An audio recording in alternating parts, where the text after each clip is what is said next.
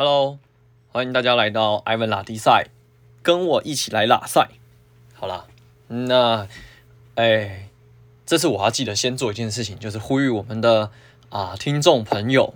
好，如果你有在啊在听艾文拉迪赛这个频道的呢，好，那呃如果觉得这个频道不错的话，好，对你哎听起来还蛮有收获的，小有收获的，也请你就是在 Apple Podcast 上面帮我留下。呃，这个评分，或是啊、呃，有一些这个留言，来一些建议与鼓励，这样子，好不好？那当然了，因为，嗯，呃，就是录节目的时候，就是讲话，当然就是，呃，就是那叫什么，慢慢说，讲清楚，好啊。因为我自己个人习惯，就是我会喜欢用一点五倍速听 Podcast，好，那所以呢，也分享给听众朋友们了，就是因为我的。我的频道基本上我会抓大概三十分钟左右啦。那觉得这个语速呢，想要再畅快一点的呢，欢迎转到一点五倍速，好，听起来会更过瘾。这样，好啦，那这一集播出的时间已经二零二二年了耶。虽然我现在录的时间是二零二一年了哈。那不过我觉得，嗯，这一整年呢，就是虽然在自己的工作成就上啊，或者说啊各方面啊。并没有说什么很很大的十足的要紧啦。好，那可是对我来讲，我觉得今年是一个非常棒的一年，体验的一年。好，怎么说呢？不好意思啊，我家我住的地方在北一附近啊，所以 就是救护车常常经过哈。那个希望那个开救护车的人跟在救护车上的人都可以啊，那个身体健康，peace，好吧？好，那他讲回来就说啊。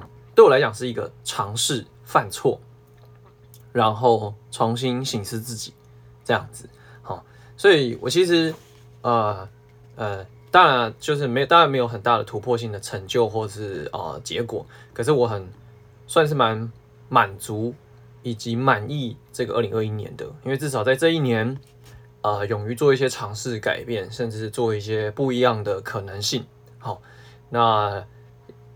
依旧在这个前进的路上，所以我觉得人生 有时候是这样吼，嗯，你说不要抱持希望，或者是不要抱抱太大希望，那这样子的话，我们活着要抱持的什么呢？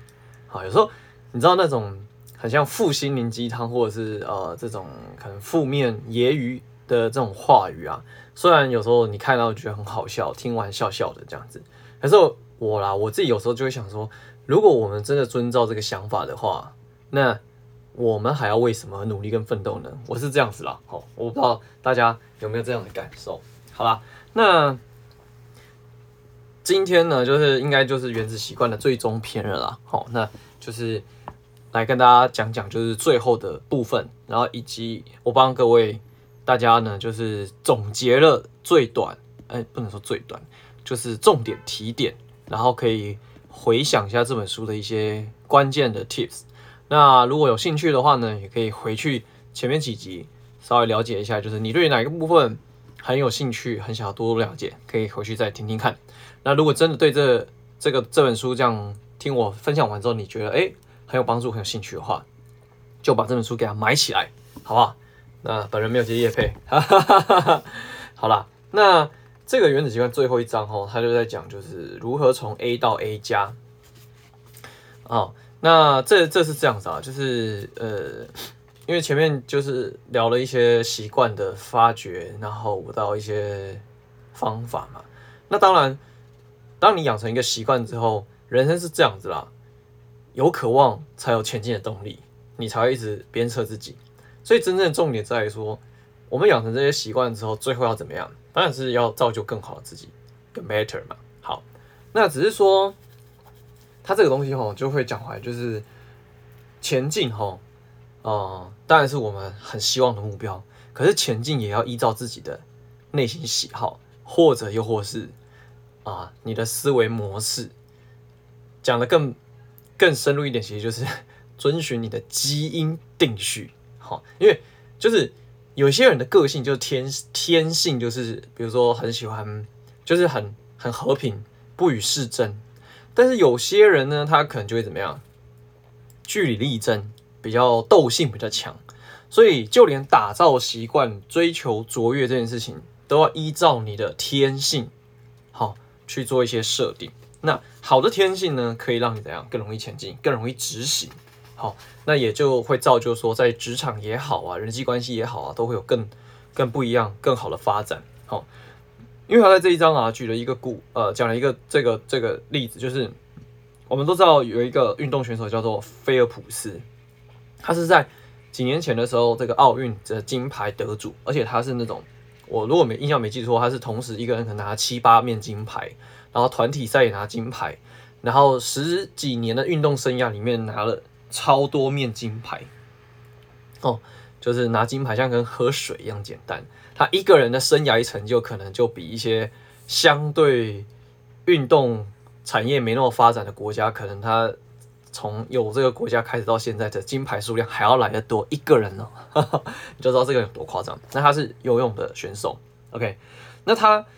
他拿了另外一个人叫做这个西查姆艾尔奎罗伊，他呢也是奥运金牌选手，只是他没有像菲尔普斯一样这么多金牌，可是呢他的身高跟菲尔普斯是一模模一样样，但是差别是差别是啊，这个菲尔普斯呢他是下半身下半身比较短，上半身很长，然后他的手臂很长。可是呢，这个奎罗伊呢刚好颠倒，他是上半身很短，下半身很长，所以这个奎罗伊拿金牌的项目就是那个这个叫什么一千五百公尺的中距离短跑，所以他的金牌是在这个田径场上跑步。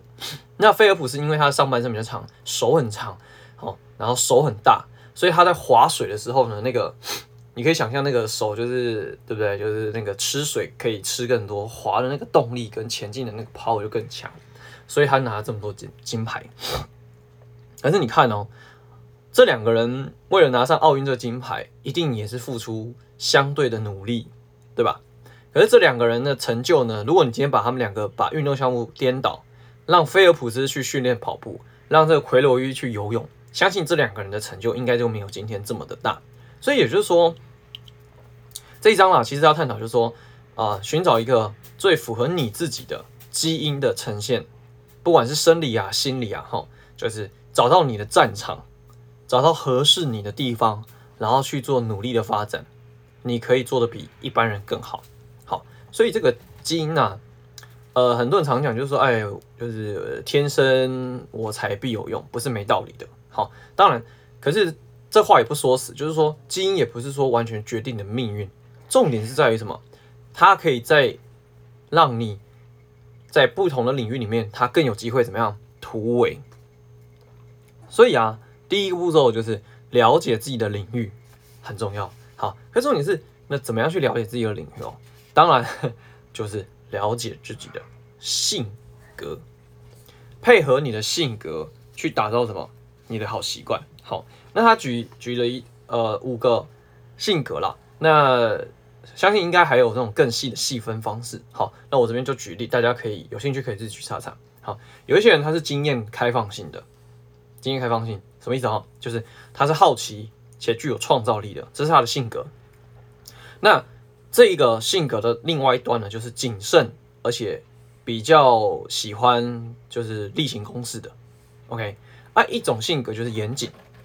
有条理，有效率，可是另外一端呢，就是随和随性。那一个呢，就是所谓的外向，有活力。那当然，另外一端就是孤僻保守，那就是外向跟内向的差别。然后有一种性格呢，它是很友善的，很亲切，有怜悯心的。但另外一端呢，它就是容易疏离别人，保护自己，或是习惯喜欢质疑。好，那一个呢，另外一个什么神经质，就是很容易焦虑啦，敏感。那当然，另外一端就是这种自信啊、冷静、情绪稳定。好，依照不同的性格，你可以去打造属于你自己的什么习惯以及行进方式。OK，可是这边哦有个重点哈，因为现在的网络发达、资讯快速，很多时候呃就会有一阵子就是大家会突然红些什么东西啊。我举个例子，比如说像之前很红那个一六八断食。好，可是你知道在一六八断食之前啊。是红什么生酮饮食。然后在生酮饮食在跟之前，就是很早很早那种错误减肥观念，可能什么苹果减肥法啊，然后什么呃什么针灸啊，然后埋线啊，好诸如此类的哈。Anyway，就是啊不同的时期、不同的阶段，有些东西它就被放大出来，然后怎么样，大家就会趋之若鹜，盲目的追寻跟这个使用它。好，这就是什么？当下可能是最受欢迎的习惯。可是呢，它并不会是你适合你的好习惯，所以这边要做一个重点，就是你知道吗？就是我我认为啊，出了社会或是在这个现代啊，好啊，当然你可以知道流行是什么，可是真正的重点是要找出适合你的、舒服的，然后这样你的人生才可以长长久久。因为习惯的重点还是在于你能不能够让这件事情变成你的 love，变成你的爱，然后你可以享受它。就我觉得很像在找找伴侣一样啦，好，就是大家都会羡慕那种，比如说身材姣好、面貌姣好啊，然后可能什么温柔多情啊，什么什么之类的哈，就是每个人对于这个另外一半的对象设定不一样。可是真的说实在的哈，假设啦，假设，嗯，你是一个对于外在比较没有安全感的人，那你选了一个外在很靓丽，然后可能很出色的人当另外一半的时候。可能对你来说，你就比较常常陷入这种没安全感的状态，或许啦，好，好，那我要讲的意思只是大概是这个概念，所以有时候呢，啊、大家现在追追求的、喜欢的，不见得最适合自己。OK，好，那有另外一个盲点是这样，我刚刚讲的就是选择自己的战场很重要。第二个盲点就是 习惯太困难了，一下子挑战太高难度了。哦，那他这边举一个很有趣的例子，我觉得蛮有趣的，就是说。他他举这个打网球啦，哦，如果你今天是网球新手，但是你可能是成年人，你跟一个只有国小的人打网球，那你当然会觉得很轻松，因为他可能速度、力量都还没有发育成熟，所以你跟他对打就觉得哎呀太简单了，随便打都赢，没有成就感。可是呢，如果先把你放到这个 四大奥四大那个网球比赛，然后直接跟 Roger Federer 那个 Williams 对打，你。大概三两下就被清洁溜溜了，又太难了，所以有时候我们是这样吼，我们当心血来潮，或是我们发现说，哎，有一件事情我真的很很觉得很重要，我想要热烈追求的时候啊，一下子就直接挑战太难的，太高估自己了，以至于太难执行，或者是太难重复执行，所以后来就怎么样，放弃这个习惯。好，那这个是关于习惯太难部分。那第二个当然是讲说，那我怎么样知道说这个习惯是正确的习惯，还是不正确的呢？好，因为如果当你选到正确的习惯，你很好的循序渐进；选到错误的，挣扎、搏斗，然后最后怎么样，很容易就放弃。好，所以呢，这个呢脱离不了就是叫做试错，也就是犯错、犯错与尝试。好，OK，呃，其实。他讲到这边的时候，我就想，嗯，这不是讲干话吗？可是实际上也是真的啦，因为你没去试，你也不会知道说什么东西适合你，什么东西不适合你。好，只是只是对我们来讲，哈，时间宝贵，时间有限的情况下，怎么样可以快速的试错，有效率的试错，我觉得这很重要。所以他给了一个很好的解决方法，就是，啊、呃，如果啦，如果他这个过程是这样讲，他说，嗯、他讲说，呃，就是我觉得他的解释中文翻译有点不太好懂。好，用我用我理解方式就是，你可以在花百分之八十的时间心力，就是在你现在做的事情上面，在你做的效率上、行那个习惯上面，找出最好或是可以优化的策略。百分之八十就是你现在已经在 run 的，在跑的。OK。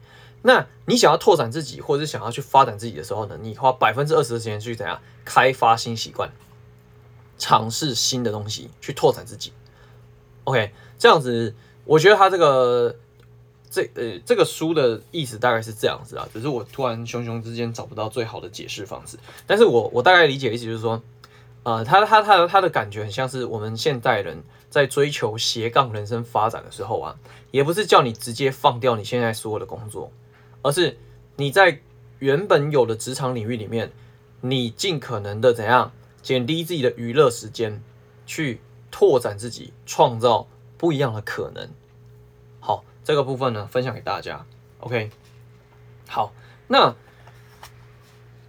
再更具体一点呢，就是如何去找到，就是说哦，适合自己的习惯，或者自己可以长久发展的习惯。我觉得这边有几段话蛮好的，分享给大家。这个东西，你可以在做每件事情的时候，回头来问自己。如果这些东西都是 yes 的话，哎，恭喜你，你找到一个很好的发展战场了。OK，好，那第一个就是什么事情对别人来说很辛苦，可是对你来说蛮有乐趣的。你在执行的时候呢，大家很容易抱怨，或是大家很容易就是嫌弃，或者是做了不久，做了不快乐，可是你很容易乐在其中。你在做这件事情的时候，你感受这个痛苦是比别人少的。OK，或许这就是你蛮适合做的工作。像以我来讲啊，好，因为我小时候在生长的环境底下，就是呃家里是做生意嘛，所以很容易跟人接触，所以对我来说，啊、我不确定这是不是我的基因啦，但是我对于跟人交流、讲话，我是蛮乐乐意的，而且乐此不疲。就像我自己做这个 Podcast 频道的时候，好，对我来说找资料是蛮痛苦的，哈哈，或是写文案啊，哈啊，但是也不至于到非常痛苦。那可是我在录音的时候呢，我其实是蛮享受这个过程的，因为这种过程就很像是在净化自己的思绪，然后再整理自己的想法，然后分享给大家，我蛮喜欢的这样子，嗯，算是蛮乐此不疲的哈。然后第二个东西就是什么事情很容易让我忘记时间，也就是你会进入一个无我的境界，然后呢，享受这个时间流逝的过程。OK，这是第二个。第三个呢，什么事情让我更容易比一般人得到更多的报酬。好，那当然了，因为你已经有兴趣投入了，你也投入之后，很容易怎样进入这个无我状态，自然而然，你的成就、你的经验、好，你的结果，哎，就可以怎么样，比别人来的更加突出。好，那什么事情呢？对我来说呢，啊，自然而然。好，其实我们在求学经验过程当中啊，一定会有些我们小时候成长的朋友、同学，他就是。比如说数学，呃，怎么教？他就是呃理解的比较慢，比较不容易举一反三，比较难融会贯通。可是你今天要他可能英文好，是文学方面的这个东西呢，他就可以怎样倒背如流、滚瓜烂熟，或者是很容易触类旁通。所以由此可见啊，你知道这个就是不同的战场会怎么样造就不同的。这个结果，因为你做起来就是怎样，自然而然比较顺手。可是偏偏哦，台湾的教育就是怎样，希望你均衡发展。呃，我个人是觉得说均衡发展没什么问题，只是国高中会特别强调每一科都好，因为我的、啊、我的我我我我的这个求呃这个求学学生时期，就是因为要考试嘛，要这个成绩，所以你也不太可能就是说啊，你国文好，英文好，跟数学很烂，好、哦，很很很困难。这样你会很容易争取不到好的学校，所以这东西反而让我们在求学过程当中，对自己在做很多事情上面变得很辛苦、很吃力，也很疲惫。好，所以我觉得蛮庆幸的，就是虽然我们出社会了，感觉生活没有这么轻松，但是你也可以比较怎么样，有选择的权利去选取对自己有利的战场。好，所以这边呢，分享给大家。好，那当然了，就是说有些人。还是会执着在，就是说，哎，就是哦，嗯，就是看不到自己的好，或者是说怀疑自己没有办法做到顶尖，或者是说，就像刚刚那些问题，或是呃，从不同的性格找出不同的战场，你会觉得说，可是我如果没有做到更前面一点的话，好像也没办法吧，对吧？就是呃，这这是这世界上这么多的人，怎么竞争呢？好，其实哈，换一个思维去想啊，你不一定要最好。你可以怎么样？你可以与众不同，做一个不同的自己。好，因为有时候是这样啦，的确，好，我们不是每一个人生来基因都这么强大，或者是你说，你看菲尔普斯，对不对？他生来那个身材就是为了游泳而生的，然后他的基因在这一块又非常的发达，所以造就他拿了这么多金牌，好像十几二十金面，嗯，金那个金牌吧，哦。或许你很，你也，你也蛮会游泳的，也蛮喜欢游泳，可是你要跟菲尔普斯比吗？谁比得过啊？对不对？那你能怎么办？想办法从这个地方里面切出不同的领域、不同的观点去发展自己。OK，好，那这个东西，这我觉得很有点像是我做自媒体的心心心态啦。好，跟大家分享。你你问我说，哎、艾文，你呃，虽然说我活到这个年纪嘛，哈，你说事业有成吗？呃，我觉得还也还好了，哈。你说其他东西啊，发展得很好吗？嗯，当然也是有进步空间的，哈。那你怎么会有这个自信？你不怕你讲出来的东西会误导别人吗？或者是它不是最好的建议吗？OK。如果是这样的想法呢，啊，我会分享给大家，就是用另外一个观点去看。首先，好，用一个举例，举例，我们在爬，我们假设我们今天要去爬这个喜马拉雅山，OK，最顶尖的选手是什么？运动员，当然就是那个登顶还活下来的啊，对吧？好，但是如果你今天是一个足不出户，然后或者是说你运动量很少，但你今天突然心血来潮想要去爬山。你今天可以参考的建议，如果直接去问那个已经登顶的喜马拉雅山好手，当然它是一个非常好的建议指南，但是对你来说可能难度就太高了。可是如果今天 Ivan 呢是一个喜欢爬山，但是自身的条件、努力跟啊所有的一切，好让我可能只爬到半山腰，还没有怎样登过顶。那对于我来说，我的建议跟我的心得会不会很适合还在山脚下的人们呢？应该可以吧，所以其实就是说，我们每一个人的想法、观念、价值观一定有对于某些人是有价值的，所以你只要坚定这件事情，你在做的事情是好的，你就可以继续走下去。所以讲回来，刚刚讲的，不一定要在这个行业做到最好，或者在这个领域做到最好，但是你可以做到不同，这样子你也可以有不一样的发展空间。好，所以呢，讲回来就是说，基因啊，它有限制，它有不一样。好，但你也不要完全就拿基因做挡盾牌。好，很多人想说，哎呀，那我，这个人不行吗？那我就干脆完全别碰或者干嘛什么之类。哈，有时候你会错估情势，因为基本的努力是门槛，基本的努力会让这个方向清楚，你才会知道说，OK，那我要不要在这边继续做深耕，或者往前做发展？这很重要哦，因为你没有基本的努力，你可能会觉得说，哎，那这个我也不行，那也不行，哎呀，你看吧，我就一无是处啊。哦、oh，no no no no no！你要先付出一定的程度的努力去 challenge 自己，挑战自己，然后鞭策自己，让自己前进到一个水准，你才有可能看到不一样的可能。不见得说你一定要在这边继续发展，而是说，哎，或许你可以看到自己的潜力，或是看到你自己的优点都好。好，那因为讲回来嘛，这个章节要带大家怎样 A 到 A 加，从优秀到卓越，所以它有个策略很重要啊，就是说我们在做这件事情的时候啊，你看哦，习惯你最后养成之后。你最后会进入一个状态，就是因为你已经很自然而然了，那它已经没有什么挑战性了。如果从日常生活的习惯来说的话，它就很自然而然，它不会让你造成生活上的负担与压力。比如说啊、每天喝水三千 c c a 啊，或者是你每天的蔬菜什么蔬果五七九啊，又或者是保持良好的睡眠品质啊，哈，这些习惯如果你养成了，那它当然。嗯，你说要再前进嘛？当然也可以啊。但是你你保持现在状态也很不错了。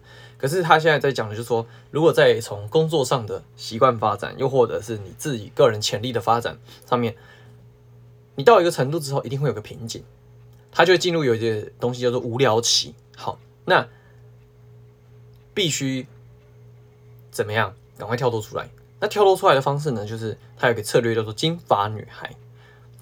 我实在是不知道为什么他会是这样设这个这个名词啊，不知道是国外有什么典故嘛哈。但是基本上讲白话就是，在你在做的事情上面呢，你必须要怎么样定期的把让自己怎样提升难度，让自己对于下一阶段的事情是有难度的，因为人是这样哈，就跟打电动很像啦，有难度的关卡你打起来才会怎么样，你一直被他挫败。然后你才有挑战动力，但你也不可以直接被他秒杀，这样会完全失去战力，呵 呵会战那个叫什么战意消退。你必须要稍微对对比你来讲的话，要稍微难一点点，但不能够让太难。然后那个感觉就很像是，比如说你今天打一个魔王，好，最一开始你去的时候，我看三十秒就被解决了。好，然后你你出，然后你就被打出来之后，你就去练等啊、升等啊，然后然后增加你的武器啊，然后再去跟他打的时候，哎，这次你可以跟他撑三分钟。是不是就蛮有成就感的？因为你进步了嘛。好，你可以跟他耗。那再下一次呢？诶，可以撑到五分钟。啊，最后再下一次呢？诶，七八分钟，最后十分钟啊，终于可以把这个魔方打趴。所以这个东西是这样，它需它一定要有这个渐进的这个困难跟关卡。所以你知道游戏之所以迷人，就是因为它会让你怎样？你感觉可以挑战它，又不会让你觉得一下难度太高。好，一定有些游戏是这样，如果你越级打怪越太多级的话，你一进去就是被秒杀嘛。所以人生的这个行为习惯模式也是一样，换汤不换药。好，所以让自己在这个习惯的前进当过程当中产生微小的进步，然后令然后进而怎么样创造这个什么无我的状态。好，这个很重要。OK，所以。从优秀到卓越呢，最重要的就是这个哈，敌人就是无聊。好，可是呢，好，得告诉大家，不好意思，如果你今天真的想要在这件事情上面要有个极大的挑战，最好的成就，不好意思，你必须真的要爱上无聊，因为。当你当你练习练习，然后当你呃做这件事情可以一直 run 一直 run 一直 run 的时候呢，它最后就是真的会进入到一个很像例行公事一样。因为当例行公事出来的时候呢，就没有有趣了，就一点都不新鲜了。好，可是呢，顶尖运动选手的这个职业教练啊，好，他就跟这个作者聊到这件事情，就说为什么职业选手、奥运选手、金牌选手只可以是那样的国手，就是因为。他们到了某个时间点，一切的一切都归结到谁能够处理每天训练的无聊，一次又一次反复做着相同的动作。哇，其实这个东西就是蛮震撼的啦，哈，因为毕竟啊，你真的要出类拔萃，要达到一个顶尖的程度，好，对自己来说可能要到达那个顶尖的程度的话，你真的需要爱上无聊，而且我觉得这东西哈。呃，我就回回的回归到一个东西，就是如果当然要避免这个爱上无聊啊。前面我刚刚讲了，产生微小进步，让你自己进入心流的状态、无我的状态。产生微小进步呢，有一个更很好的方法提供给大家，就是刻意练习。刻意练习，而且是刻意练习什么？自己自己不喜欢的执行方式，或者是自己讨厌的。嗯，这个这个叫什么？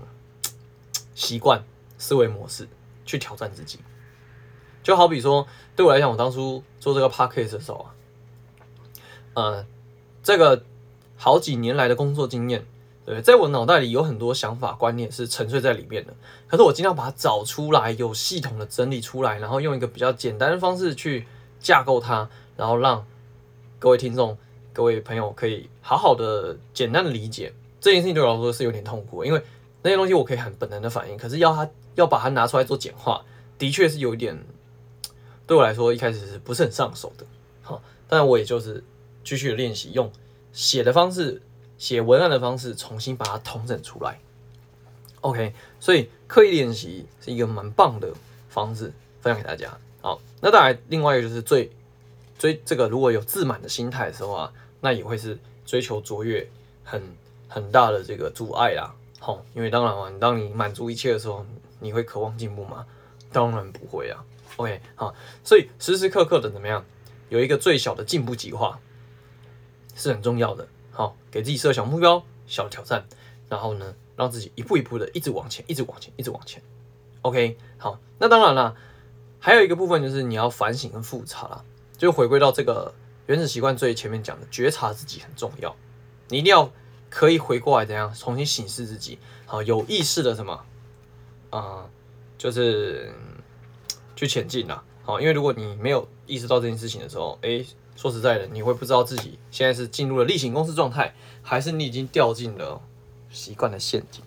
好，那当然了，好，这一切的一切啊，好，做这些事情还是脱离不了一个东西，就是身份认同，一定要合乎自己的身份认同。这个东西你才可以长久，不然，嗯，就怎么讲？就是说，呃，如果后面走偏了，然后没有合乎你的身份认同的时候啊，它其实对你来说啦是很危险，很危险。好，因为他这边讲到一个东西，就是说，嗯，如果你让你自己，让你自己的这个身份认同啊，讲应该这样讲哈，就说，好，再讲。再讲，再重新论述一次啊！不好意思，这一段有点乱。好，就是说，嗯，如果啦，如果如果如果，这个这个讲到有点像是人生退休一样，你今天做的这个工作，做做做做做到退休之后，当你退休没办法再继续做这件事情的时候，你对于这件事情，你的重心会突然一下失去掉，那你就会怎么样？突然这个心被掏空了一块，心被掏空，那你当然后面就会怎么样？就会 OK，你就会不知所措，那让让你的身份怎么样？就顿时没有了价值。OK，所以嗯，有一个东西它是这样讲的，就是说你可以让你自己怎么样？好，不要被。同一个身份认同抓太紧，因为这东西是这样，就跟之前我有一集聊那个什么反脆弱一样，就是你一个东西抓太紧或者太太过太过叼在这里的时候啊，你很容易就被它绑架，然后失去了自己的弹性度，甚至失去了自己，然后很容易怎么样，把这些东西当成是全部。好，举个例子哈，呃，当运动员退休之后，那他没办法在竞技场上继续做这个突破嘛。或者是跟别人做竞技的时候怎么办呢？好，如果你本来的身份，本来的身份认同是我是运动员，可是如果他可以转变成就是我是那种心理素质强悍而且热爱体能挑战的人的时候呢？OK，那你的出路是不是就变得很广阔了？好，比如说像还有那种，比如说退役军人，我是杰出的军人，变成了我是那种自律、可靠、擅长团队合作的人，哎。那你的路是不是就就宽了？好，所以有效的选择身份认同，让它富有弹性。好，太过紧、太过专一、太过单独，很容易脆弱。这样子，环境只要改变了，那你当然很容易就怎么样，就遭受这个巨大的挑战，然后怎么样？嗯，很容易反噬自己啦。我觉得，好，所以他最后讲就是说，因为刚刚我这个觉察部分带的比较快，就是。缺乏自我觉察，好，它会是一个慢性毒药哦。只有反省、复查才是你的解药。这跟我上次呃聊到，就是我去上那个心灵成长课程，它的那个课程的最大的这个呃开宗明义就是要怎样觉察自己，觉察自己。所以怎么讲，就说我觉得啦，就是这些东西，好殊途同归啦，还是逃离不了，就是一个一个这个东西，就是。你要了解自己，然后你要知道自己啊在哪里，然后你想要怎么样继续往前，这个真的很重要。好，当然了，最后总结一下，就是说有时候当然你会觉得说，呃，习惯的养成啊，或者是对于你自己的人生事业要成功，真的好难哦，好不容易哦。但他这句话来讲很好，就有时候问题不在于就是说自己不在你身上，而是在于你在做这件事情的时候的执行的系统太难。所以有时候啊，该改变的是这个习惯的系统，或者是这个想法的系统。OK，好，那这部分当然我也在努力当中了，我们一起来加油，哈，真的不容易。好，那最后帮大家总结一下，就是，嗯，这个这怎么讲？这本书很重要的一些经典的，我自己认为很不错的，好，分享给大家。好，而在这个东西呢，先跟大家分享个故事。他是这样说的，哼，啊，微小的行为、细小的行为，如果被重复足够多次之后，它就可以产生巨大的影响。这就是《原子习惯》这本书他想要强调精神。怎么说？哈，一个硬币，一块钱硬币可以让一个人致富吗？不行。如果你给一个人十块钱硬币，你可以说这个是有钱人吗？也不行。那如果再给他一枚呢？应该还好。再给他一枚呢？再给他一枚呢？再给他一枚，再给他一枚。只要时间拉得够长，你不得不承认，一枚硬币确实可以让怎样一个人致富。同样道理，原子习惯也是一个小习惯可以改变你的人生吗？不行。但是如果再做一个小习惯呢？再做一个小改变呢？再做一个小改变呢？只要时间拉得够长，你不得不承认，你的人生可能就被这一个一个的小习惯怎样颠覆了，改变了。OK，所以啊，习惯的改变呢、它并非单一一次百分之百进步或干嘛之类，而是上千次的累积，每一次都是可能百分之一，甚至是百分之零点一。那这个系统形成之后，时间的复利效应会让你带来非常可观的影响力。好，所以呢，我觉得啊，他这个故事呢，要提醒我们，就是你也不要小看。啊，做这个小小的改变，好、哦，或许三年后、五年后，虽然时间拉的有点长了，可是你真的不知道它会给你带来什么样的巨大的改变。就好比我自己在这个二十出头岁工作的时候呢，因为我的工作的这个业务工作就是跟保健性质有关嘛，所以我从二十岁开始接触保健产业的时候，我就开始就是怎样，就是好好的照顾自己的身体，从饮食到营养补充，到睡眠，到作息，好，到可以让你身体变好的生活习惯。